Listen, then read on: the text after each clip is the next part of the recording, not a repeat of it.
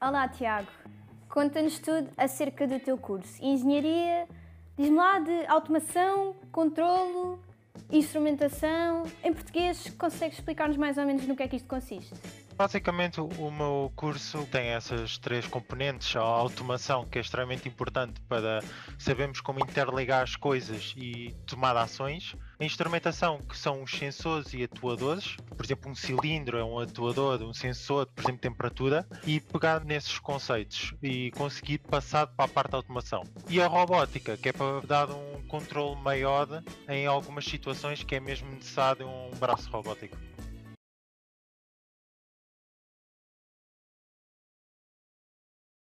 Foi uma boa tentativa. Ou seja, tu entraste aqui e apenas num curso é como se tivesses três profissões diferentes. Quase que podemos dizer que é uma espécie de Black Friday de paga um e leva três. Sim, mais ou menos. Todas essas as três profissões dependem de todas delas. Por exemplo, eu não consigo programar um robô sem automação por trás. E não consigo controlar o robô sem todos os sensores e motores que ele necessita. E sem saber de diferentes partes desses é muito complicado meter alguma coisa a funcionar. Complicado, Carlos. Para mim. E olha, achas que agora continua a ser muito um curso de homens ou achas que cada vez mais há mais mulheres engenheiras nesta área? O que eu vejo mais é homens, como é óbvio, mas é um curso que adapta a todos, sinceramente. Depende dos objetivos de cada um. E tu entraste para este curso sem fazer exames, que é algo que muita gente gostava de fazer para o ensino superior. Como é que tu fizeste essa magia? Eu, em vez de fazer exames, decidi ir para o CTES e passar mais um ano porque na minha altura não gostava muito de matemática e não sabia praticamente nada de matemática. Então decidi fazer o curso ETESP, a partir daí até comecei a gostar de matemática, vi que conseguia resolver certos problemas só a partir de equações e a partir daí consegui acabar o CETESP e começar a licenciatura. E ter uma boa transição. Entretanto, nisto tudo, CETESP, licenciatura, lá andavas tu, muito bem, e de repente foste para a China.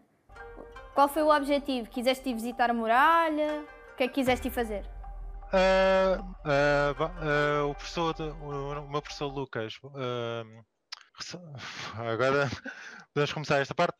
Quando eu recebi a informação de ir para a China, fiquei muito surpreendido. Eles necessitavam de pessoas para ir para a China para fazer experimentos numa competição.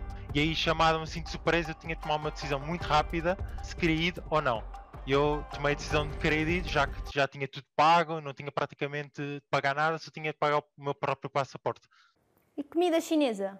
Uh, esse já foi um problema, não é nada como a comida chinesa. Foi mesmo um grande problema.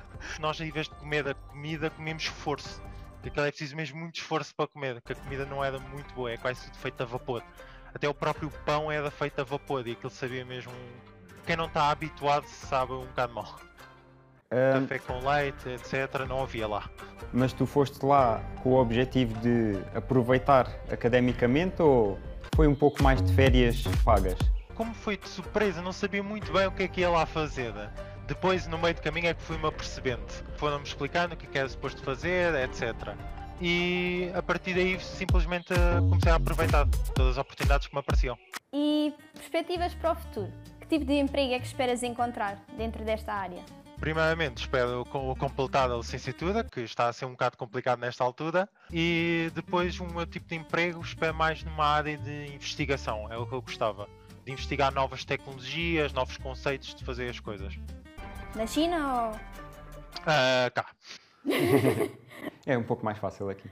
Então, e tu andas na Este e eles têm lá o, o laboratório Luban como é que sentes, sabendo que existem só seis no mundo? Este laboratório foi um bocado mais específico, foi mais virado para a automação. E o nosso professor focou muito numa nova área, que é a indústria 4.0. Ele não focou só em construir as linhas para os alunos aprenderem como programar. Focou noutra parte que é começar a conectar as coisas e programar o próprio automatismo para tomar decisões ele próprio. Sim. Então, a evolução deseja todos comerem a som cheirinho, copo médio e copo cheio. Só um cheirinho.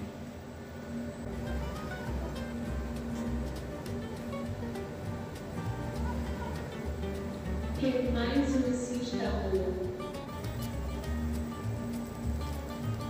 Sentido. Tenha um bom proveito. E achas que existe algum tipo de preconceito em relação às pessoas do teu curso? Sei lá, algo como, não sei, assim, uns, uns nerdzinhos ou. estás a ver? Sinceramente, não.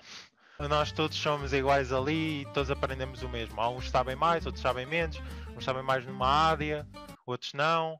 E aí o que nós fazemos é trabalhar em equipa para todos nós conseguirmos uh, alcançar uh, o final da licenciatura. Ou seja, quase que vocês passaram para a vida real aquilo que vocês aprendem se vocês aprendem a fazer linhas de montagem, etc., pelo que eu percebi, que isto para mim foi um pouco chinês, vou ser honesto, vocês passaram então isso para a vida real e são uma turma assim muito unida? Sim, uh, como neste tempo uh, a maior parte das coisas que nós temos é necessário ser presenciais. O ensino online tem-se vindo a dificultar muito. Temos, temos usado simuladores, mas não é a mesma coisa.